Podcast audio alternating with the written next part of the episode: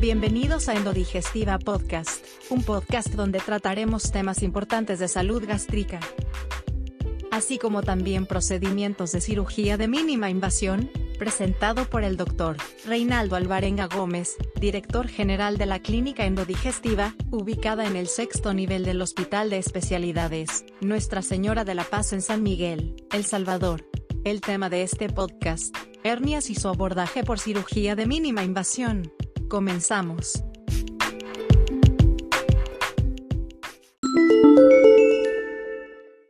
hernias de la pared abdominal, tratamiento con cirugía laparoscópica o lo que se conoce también como cirugía de mínima invasión y tenemos como invitado especial al doctor Reinaldo Alvarenga. Él es endocirujano especializado en Chile y especializado en la ciudad de Miami y actualmente él funge como director de la clínica endodigestiva aquí en la ciudad de San Miguel, ubicado en el sexto nivel del Hospital eh, Torre de la Paz, lo que se conoce como el conglomerado de clínicas del Hospital de Especialidades Nuestra Señora de la Paz. Le damos la muy cordial bienvenida, doctor Reinaldo Alvarenga. Gracias por estar una vez más en su consulta médica, doctor, para compartir estos temas eh, muy importantes y muy frecuentes como son las hernias, y pues más que todo las hernias en la pared abdominal, y por supuesto, todavía más importante, los tratamientos que se están ofreciendo para resolverle todo este tipo de, problemas a nuestros eh, televidentes, fieles televidentes y pacientes que están pendientes de su consulta médica, no solo en la zona oriental, sino que en todo el país. Doctor, gracias por estar con nosotros. Bienvenido. Gracias, gracias por la invitación y sobre todo gracias porque nos invitan a hablar de lo que nos apasiona, lo que nos hacemos cada día y sobre todo algo que hemos venido empujando, siendo pioneros en la zona oriental y apuntándole siempre al modernismo de la cirugía de mínima invasión y, y vamos siempre a la vanguardia para poderle ofrecer siempre lo mejor a cada uno de nuestros pacientes. Doctor, eh, bueno, iniciamos de lo general. Eh, hernia, el concepto de hernia desde el punto de vista de un cirujano ¿A qué se le denomina, cómo se define lo que es una, hernia? Correcto. La hernia es una protrusión de la cavidad abdominal que va hacia la... se rompe la cavidad abdominal. La cavidad abdominal es pues una bolsa, por decir algo, y está totalmente sellada. Al haber una fuerza o ruptura de la cavidad abdominal, se rompe una parte de los músculos y hay una salida de una víscera esa es una hernia, realmente es la protrusión de una víscera, no a la cavidad externa, pero sí fuera de la cavidad abdominal. Entonces, eso es una hernia. Y a veces decimos, y yo he visto todas las pelotas que vemos a nivel de la pared abdominal, que puede ser una hernia, no puede ser una hernia. Entonces, regularmente decimos, me ha crecido el testículo. Realmente no ha crecido el testículo. Ahí tiene una hernia. Lo que pasó es que se rompió y pasó una asa intestinal. Puede ser epiplón, puede ser un intestino delgado, puede ser el colon, puede ser cualquiera de esos tres eh, órganos que estamos hablando que comúnmente se introducen en un orificio tan pequeño que posteriormente al hacer fuerza y al aumentar las la presiones abdominales se hace más fuerte. Y hay, hay situaciones que a veces el testículo llega hasta cerca de la rodilla. Es increíble. Entonces hay personas que dicen, me ha crecido el testículo. No, no, no me ha crecido el testículo. El testículo ahí está, se ha hecho un ladito, el mismo tamaño.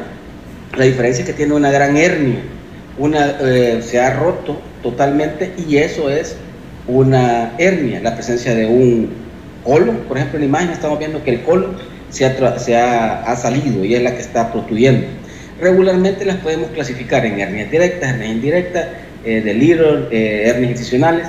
Pensaría que en este caso no vamos a entrar en mayores detalles porque me interesaría que nos ubicáramos qué es una hernia para que nuestros amigos televidentes digan, ah, sí, yo tengo una hernia, vi esa imagen y yo tengo una pelotita de esa, pues entonces esa es una hernia.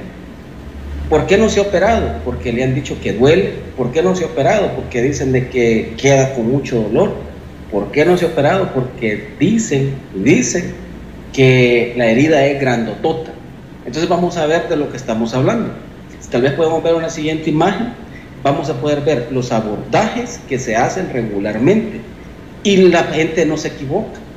Esa es una incisión y esa es una herida grandotota para poder operar una hernia, una hernia inguinal. Regularmente este paciente le había puesto, el testículo estaba tan grande que ahí estaba eh, el colon, se redujo y, y dejó esta cicatriz grande.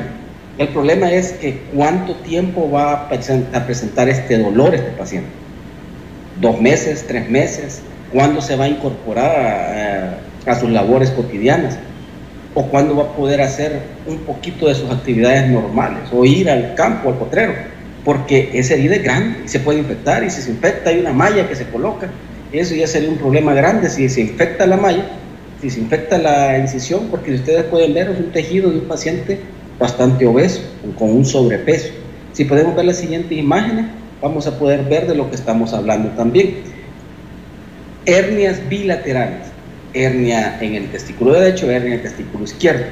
Si duele una, ya no, no me puedo imaginar cuál va a ser el gran dolor de este paciente con el abordaje bilateral o el abordaje.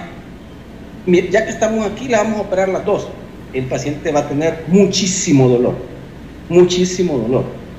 Para que él se reincorpore o se incorpore a sus actividades cotidianas, no va a ser fácil, por lo menos tres, cuatro meses en lo que él tiene la posibilidad, la fuerza y sobre todo la confianza de poder eh, incorporarse a sus actividades cotidianas. Que así lo hemos hecho siempre, sí, pero no quiere decir de que lo vamos a seguir haciendo siempre así. Por eso eh, estamos tratando este tema para poderle dar a la población que hay mejores abordajes, mejores eh, técnicas quirúrgicas y sobre todo menos dolor, menos estancia hospitalaria, menos pérdida de sangre y sobre todo el tercer o cuarto día después de la cirugía usted se puede incorporar a realizar sus actividades cotidianas. Tal vez podemos ver la siguiente imagen. Esa es, por eso el hashtag de esta noche habíamos comentado que íbamos a decir dile adiós al zika. Regularmente cuando nos operan o operamos un paciente y viene con esta historia así, dice, no, pues me dejaron tamaño zika. La intención es esta noche decirles, dile adiós al sitio. Ya no vamos a poder, eh, la intención ya no operar este tipo de, ya no hacer este tipo de incisiones, incisiones grandototas, toda la cavidad abdominal, mucho dolor. Eh, la pregunta sería a don Efraín, ¿cuánto tiempo este paciente podría incorporarse a hacer sus actividades cotidianas, don Efraín? Más o menos. Por lo menos, doctor, si no me equivoco, puede ser entre 10, 15 días o quizás unos 20 días para poder incorporarse a su, a su, hablemos, a su trabajo. Una herida de casi 10 centímetros, doctor. Sí, más, yo diría que más, entre 10 a 15 centímetros. Este paciente por lo menos va a pasar sus tres meses en su recuperación. Tres meses, Uf, sí, definitivamente. En lo que él agarra confianza, hay dolor. Mire, doctor, y tengo, tengo que usar esta faja por siempre. O mire, y, la faja la tengo que usar. Y, y empezamos con los problemas. Porque el paciente va a tener eh, inseguridad después de tener esa gran herida. Entonces, ¿qué es lo que le venimos a decir? Abordaje de cirugía de mínima invasión. Podemos hacer eso y hasta más, porque regularmente a veces nos dicen, por la cirugía de mínima invasión en la herida, pero cuando nosotros abramos, le vamos a colocar la malla. En la cirugía de mínima invasión no pueden colocar malla. Claro que sí, claro que sí. Vamos a colocar una malla en la cirugía de mínima invasión y eso es lo que vamos a ver. Si podemos ver la siguiente imagen, vamos a ver esta imagen es una cirugía bilateral. ¿Se acuerdan la imagen que vimos anteriormente que tenía dos cíperes a los lados, el lado derecho, lado izquierdo, tamaños incisiones? A este paciente lo operamos de las dos hernias, tanto derecha como izquierda. Y ustedes pueden ver las incisiones. Son incisiones de menos de 5 milímetros. Con él hicimos una técnica híbrida. Cuando decimos híbrida, hicimos una incisión laparoscópica de 5 milímetros y la otra de 3 milímetros. Hicimos un abordaje híbrido, pero si ustedes están viendo, son incisiones de 3 y de 5 milímetros. ¿Qué ganamos con esto? Este paciente el siguiente día se va de alta. A veces, si los operamos a las 7 de la mañana, entre las 5 o 6 de la tarde, les podemos dar el alta. A eso de las 11, 12 de la mañana ya están tomando agüita, están caminando y lógicamente al tercer o cuarto día después de la cirugía él puede hacer sus actividades totalmente normales o venir a, realizar sus actividades cotidianas sin ninguna alteración. Este es el abordaje de la cirugía de mínima. Cero pérdida de sangre, el dolor es totalmente mínimo y la incorporación de nuestros pacientes es totalmente más rápida a todas sus actividades y, sobre todo pues un paciente que tenga incisiones de 5 milímetros, la confianza que va a tener para poder incorporarse a sus actividades va a ser mayor.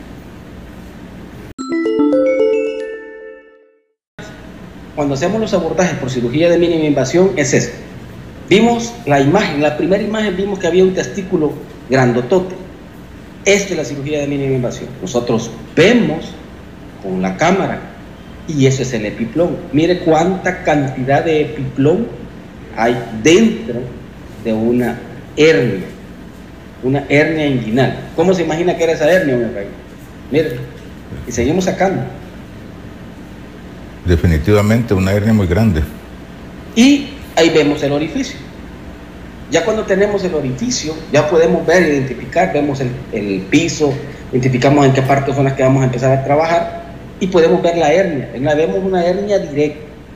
Es una hernia directa en las clasificaciones, que es la que no quería entrar en, en, en este momento porque la intención no es esa. La intención es que el paciente vea que el abordaje de la cirugía de mínima invasión es esto. Nosotros entramos a la actividad abdominal y decimos, ¿y qué tendrá en el testículo? Realmente lo que tiene en el testículo y lo que estamos viendo es epiplón y lo estamos sacando. Y sacamos, y sacamos, y sacamos. Y esa es la gran ventaja cuando hacemos cirugía de mínima invasión. Las imágenes que ustedes están viendo son nuestras, son imágenes calidad 4K. O sea, eso es más alto que un HD. Entonces, las imágenes que nosotros producimos es porque sí son 4K. Entonces, nos dan confianza, seguridad, rapidez al momento de poder hacer un abordaje como este. Si podemos ver la siguiente imagen, vamos a poder ver realmente, esa es la, la parte del epiplón. Ya una vez que ya vimos dónde está la hernia, cómo está la hernia, ahí está. Entonces vamos a decir, y entonces, ¿cómo es que se trabajan las hernias? ¿Cómo hacen el abordaje? Entonces lo que vamos a hacer es eso, la parte abdominal, nosotros no entramos arriba de la piel, no hacemos incisiones grandes en la piel, solo hacemos las incisiones de nuestras pinzas. Y estas pinzas pues, prácticamente son de 5 y de 3 milímetros. Hacemos las incisiones y vamos a empezar a disecar la parte del peritoneo. Entonces, cuando ya tenemos esta contraparte, empezamos a hacer la disección. Importantísimo. La hemos traído, esta, esta cirugía es bastante continua. Lo que hemos editado de la cirugía es bastante, muy mínimo, pero vamos disecando. Y ahí ya podemos ver dónde vamos, hasta dónde vamos a llegar. Este ligamento, ahí, ahí vamos a llegar prácticamente ya disecamos totalmente y esa es la parte donde está el orificio, el orificio de la hernia. Entonces, en esa contraparte ahí es donde vamos a tener que colocar la malla. Algo importante, si ustedes pueden ver, la disección es bastante, bastante segura. No, el sangrado es muy mínimo, pero es muy mínimo lo que el, paciente va a presentar al momento de, de realizar la disección y esta disección la estamos realizando prácticamente en términos de más o menos 20 minutos, entre 15 a 20 minutos. Esa es la disección que hemos realizado. Una vez que ya realizamos la disección, viene la otra contraparte, ¿verdad? Ahí está la parte de la disección. Eso para nosotros es bien importante tener claro qué es lo que vamos a disecar. Y estas cosas las podemos, este abordaje lo podemos hacer bilateral. Quiere decir que podemos hacer la hernia inguinal derecha, y podemos hacer la hernia inguinal izquierda de una sola vez. Y algo que tenemos que tener claro es de que el mejor abordaje quirúrgico actualmente a nivel mundial es la cirugía de mínima invasión o la cirugía laparoscópica. ¿Qué es esto? ¿Por qué? Porque hay menos pérdida de sangre, eh, menos dolor y lógicamente el abordaje es bastante rápido. Y eso es lo que estamos viendo disecciones amplias que a veces nos dicen, es por cirugía de mínima invasión, no van a poder ver el orificio, ustedes lo pueden ver. Todos lo vemos, lo ve el anestesiólogo, lo ve eh, el quirúrgico, el segundo quirúrgico, eh, lo ve enfermería, lo vemos todo, todos lo vemos. Y esa es la gran ventaja, que el abordaje, lo que estamos viendo, no solo ve el cirujano que está operando, lo estamos viendo todo. Esa es la disección correcta que hacemos en cada uno de los pacientes para poder entrar y poder hacer el reparo de las hernias. Tal vez podemos ver la siguiente imagen para que podamos ver realmente cómo es el abordaje que hacemos con cada uno de ellos. Porque nos dicen regularmente que con los pacientes por cirugía de mínima invasión no podemos colocar una malla. Ahí la están viendo. Y a, y a mano izquierda a mano derecha ustedes están viendo mis manos, cómo son los abordajes y cómo son nuestros movimientos. Son movimientos finos y le estamos colocando una malla. Esa malla no es cualquier malla. Esa malla es una de las mejores mallas a nivel mundial, que las tenemos aquí en, en Endodigestivo. Eh, no le vamos a decir la marca, pero pues no, no, tenemos patrocinio como tal de ellos para poder decir la marca. Entonces, esa malla es una de las mejores mallas a nivel mundial y nosotros las colocamos. Ustedes se pueden fijar, queda totalmente extendida y la vamos colocando completamente. De repente nos dicen, ¿cómo te van a meter por esa malla, por ese hoyito, una malla? Usted necesita una malla grande. Ahí está. Es una malla grande. Es una malla grande que estamos colocando en la región inguinal. Importantísimo, no sé si lo ha notado usted, don Raúl, no hay pérdida de sangre. Sí, definitivamente, doctor, no se observa para nada.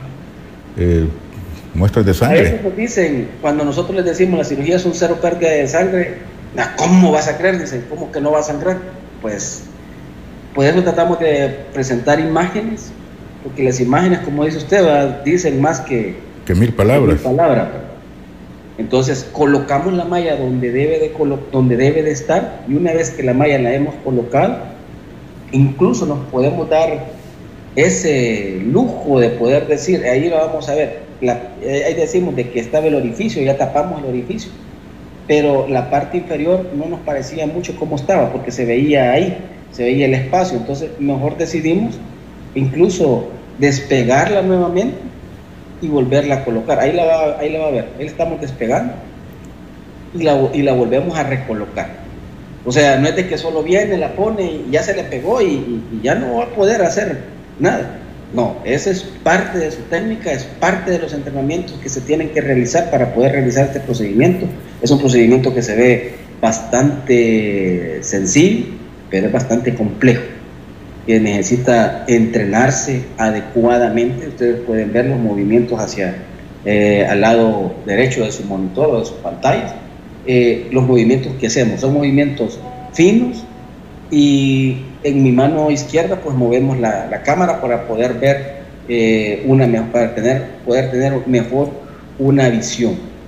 Eh, esa es parte de, de, lo que es actualmente el tratamiento de la cirugía de mínima invasión por abordaje de mínima invasión, todas las hernias, todas las hernias, no solamente un par de hernias, todas las hernias, para que lo tengamos presente que es todas las hernias, es importante que no, su hernia está ubicada en un lugar, en un testículo, su hernia está ubicada en una parte del abdomen, no, su hernia es porque se operó y le volvió a salir, que son las hernias institucionales, esas no se pueden hacer por la poroscopía, eso es mentira. Todas las hernias se pueden realizar por cirugía de mínima invasión.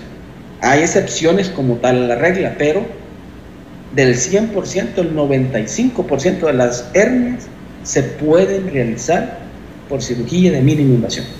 O sea, la población puede verse beneficiada por este abordaje. Doctor, entonces si un, eh, si un, si un médico de repente le puede decir a un paciente que tiene una hernia que no se le puede realizar un procedimiento de mínima invasión, entonces eh, quiere decir de que no es cierto, o sea, que hay que evaluarla y sí, el 95% sí se pueden realizar. De ahí viene pues, muy importante investigar, ¿verdad? Investigar, informarse antes de realizarse un, procedimiento de estos. Porque podemos decir, mire, ¿cuáles son las que realmente no se operan por cirugía de mínima Sencillo. Aquellas hernias que ya las operaron tres, cuatro veces y es un gran hoyo que tienen aquí. Eso ya es otro tipo de técnicas que le podemos ofrecer. Pero ustedes se fijan, ya vienen arrastrando un gran problema, pues Pero las hernias que se hacen por primera vez, perfectamente se pueden hacer por cirugía de mínima invasión. Perfectamente. Y se les coloca malla, son muy seguras.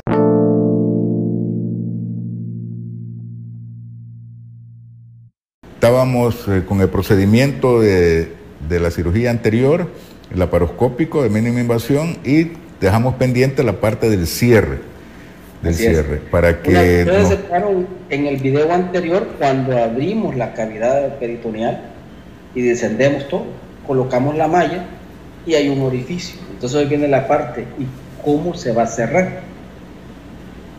La malla si la deja en contacto con los intestinos va a perforar el intestino, lo, lo lacera y hace un hoyo en el intestino. Entonces, ¿cómo lo van a...? Esa es la pregunta que nos hacen pacientes incluso hasta amigos, colegas. No, dice, le coloca la malla, pero la malla va a estar, en contacto con los, intestinos. Eh, eh, eso no, no, no se puede. ¿Y cómo lo van a cerrar? Eso es lo que vamos a ver. Vamos a mostrarles cómo es que lo cerramos. El abordaje es siempre por cirugía de mínima invasión y empezamos a hacer esto. Ahí pueden ver ustedes la malla y empezamos a suturar. Ustedes ya vieron que era la malla especial. Es una malla especial que nosotros colocamos, la malla especial. Eh, tiene un peso adecuado, el, el, poro de la malla también es, es especial. Y por ende, hoy lo que vamos a cerrar también es especial. Es una sutura especial. Vamos a ir suturando poco a poco. Y esto casi no lo hemos editado, prácticamente casi es la continuidad de lo cómo, cómo la, la cerramos. Ustedes pueden ir viendo. Son suturas continuas e insistimos, cero pérdida de sangre. Porque eso es bien importante. Incluso tenemos muchos pacientes que no permiten las transfusiones sanguíneas, pues ustedes pueden estar bastante seguros de que en este tipo de cirugías la pérdida sanguínea es muy poco o mínimo o casi nada. Y aquí podemos ver cómo estamos cerrando. La sutura que estamos utilizando es una sutura especial. ¿Por qué le digo especial? Porque vamos a ver cuando ya llegue la parte final y suturamos como cualquier otra contraparte de lo que estamos suturando por abordaje de cirugía de mínima invasión. Eh, tenemos que dejar bien cerrado porque acuérdense que ahí está una malla y tenemos que estar seguros de que no hay ningún contacto de la malla con la, la parte de, la, de los intestinos. Cerramos y ya tenemos prácticamente la cavidad de donde nosotros abrimos y hoy vamos a cortar. Y cortamos. ¿Vio que hicimos nudo, don Efraín? Sí. Ahí no hicimos ningún nudo. Definitivamente, ahí viene lo, lo, de la cirugía especial. Claro, es una sutura especial. Si usted se fija, damos las puntadas, damos las suturas. Es una sutura laparoscópica, es un abordaje por cirugía de mínima invasión. Prácticamente lo estamos haciendo con nuestras manos. La diferencia es que tenemos pinzas. Usted tiene que entrenarse.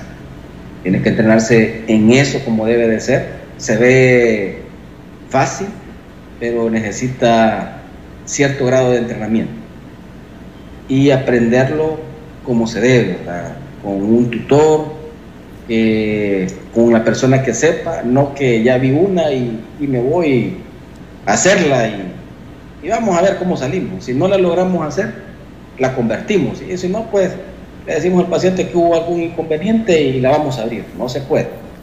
Eso tenemos que estar seguros de lo que le vamos a ofrecer a cada uno de nuestros pacientes y el abordaje de cirugía de mínima invasión es este. Eh, hay muchos instrumentos especiales, suturas especiales, mallas especiales, ustedes se pueden ver, todo va para la seguridad de nuestros pacientes y va para la seguridad de cada uno de, de nosotros los pacientes para poderle ofrecer lo mejor. El hecho que estemos en San Miguel, en El Salvador, en la zona oriental del país, no quiere decir que no le vamos a dar lo mejor a nivel mundial a nuestros pacientes. Esto es lo mejor que puede haber a nivel mundial. Eso no, lo, no es porque nosotros lo hagamos, es lo que se hace en hospitales de alta complejidad y esto prácticamente ya es el gol estándar. Y cuando hablamos del gol estándar es el procedimiento de oro para poder realizar todos estos procedimientos. Ahí es donde le estoy comentando, mi don eh, vamos a dar otra puntada y no hacemos ni un solo nudo. La jalamos, ahí está. No hay nudo. Hoy vamos a cortar. Si fuera una sutura normal, no lo puede dejar así. Sí, se, se abre. Ahí está. Y ese es cómo finalizamos la cirugía de mínima invasión. Este paciente prácticamente cuatro o seis horas después de la cirugía, al momento de recuperarse, ya puede caminar, incorporarse, inicia los líquidos claros, agua, y empezamos a darle los alimentos, eh, agua, gelatina, rosen, tolito, que eso es lo que regularmente le damos a los pacientes, porque este paciente a los prácticamente seis horas después de la cirugía, incluso le podemos valorar el egreso hospitalario o el alto hospitalario. Hoy con el tema de COVID, pues muchos encantados porque entran y el mismo día a veces se van. Así es que menos dolor, menos sangrado. Y esta es la tecnología que hay a nivel mundial y que gracias a Dios la tenemos aquí en endodigestivo y se la podemos ofrecer a todos nuestros pacientes, en especial la zona oriental, pero igual a todos nuestros pacientes de todo el país y todos los que nos ven fuera de las fronteras, ¿verdad? que nos visitan y que nos visitan también a, a sus familiares.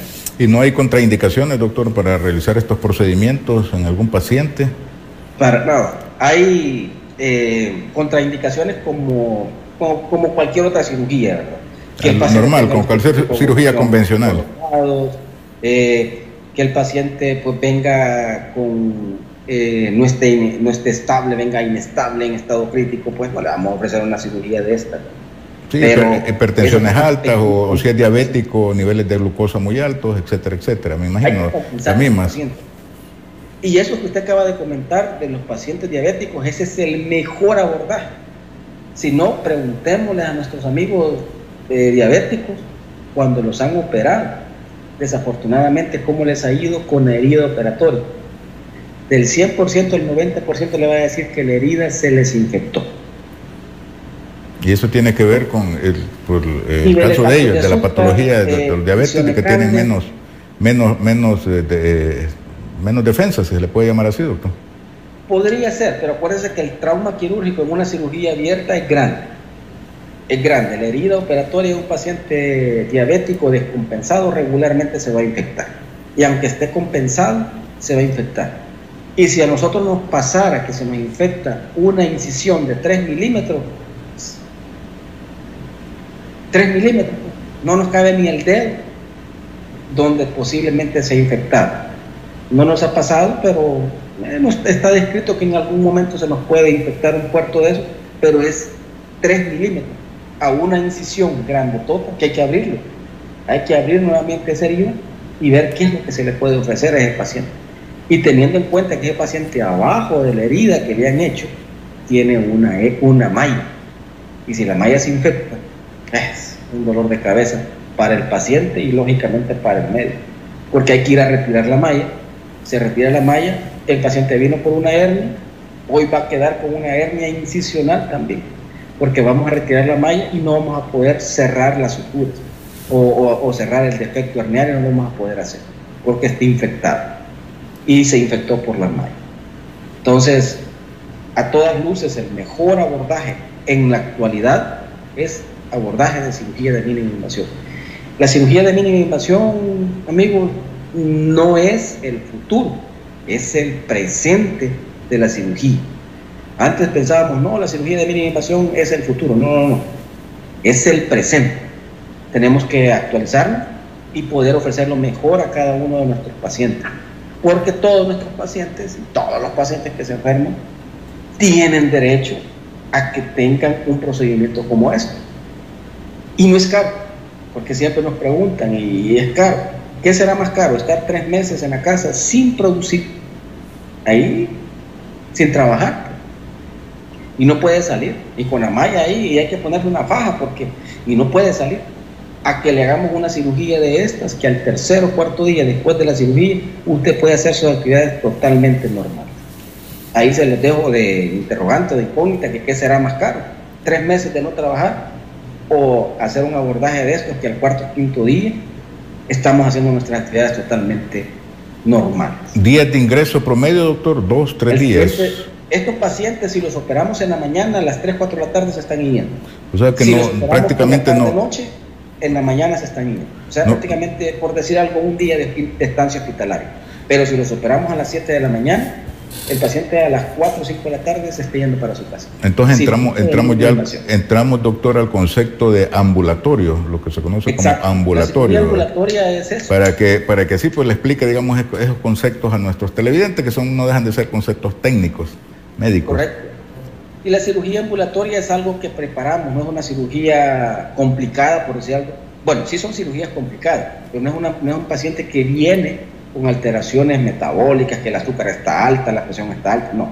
Ya viene un paciente estable y solo viene a operarse. Lo operamos y por la tarde se va por su, para su casa. Menos estancia hospitalaria, hoy con el tema de COVID, pues no es conveniente que estemos demasiado tiempo en un hospital, máximo un paciente. Entonces, que en teoría están sanos porque les hacemos las pruebas COVID antes de hacer la cirugía y salen negativos. Entonces, ese es el procedimiento y ese es el abordaje que nosotros sugerimos darle a cada uno de los pacientes.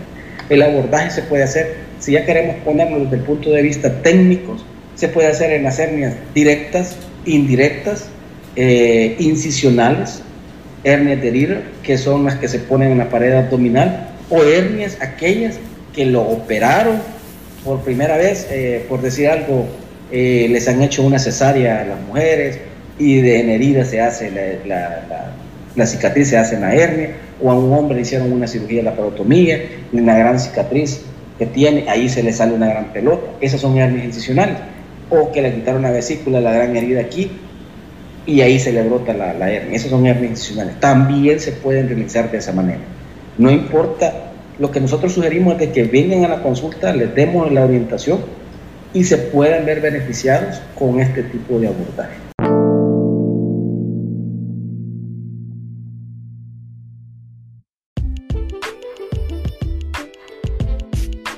Doctor Alvarenga, continuamos con el tema y pues definitivamente pues, eh, para ir cerrando, ir aclarando las diferencias entre una cirugía convencional y lo que es, como usted dice, el presente de la cirugía, la cirugía laparoscópica o cirugía de mínima invasión. Doctor, ¿de qué edades se pueden comenzar a realizar estos procedimientos de cirugía de mínima invasión? Eh, para que nuestros televidentes lo tengan más claro, ¿desde qué edades ustedes están realizando estas eh, cirugías? El paciente más joven que nosotros hemos operado es un paciente de 21 años. Ese es el más joven que el cual nosotros hemos operado. Eh, abajo de los 18 años, el paciente se clasifica como un paciente pediátrico. Es bien raro que, el paciente a esa edad pues nos busque, pero lo clasificamos como paciente pediátrico, pero el paciente más joven que nosotros hemos operado es de 21 años. Eh, de ahí para adelante, hemos operado pacientes de 92, 94 años, 95, creo que si, no me acuerdo, creo que tenía 102 años el, el de mayor edad que hemos, eh, hemos. Todos y, nos pueden seguir por todas las redes sociales también, Facebook, eh, Twitter, Instagram, YouTube, TikTok, nos pueden seguir ahí por como endodigestivo.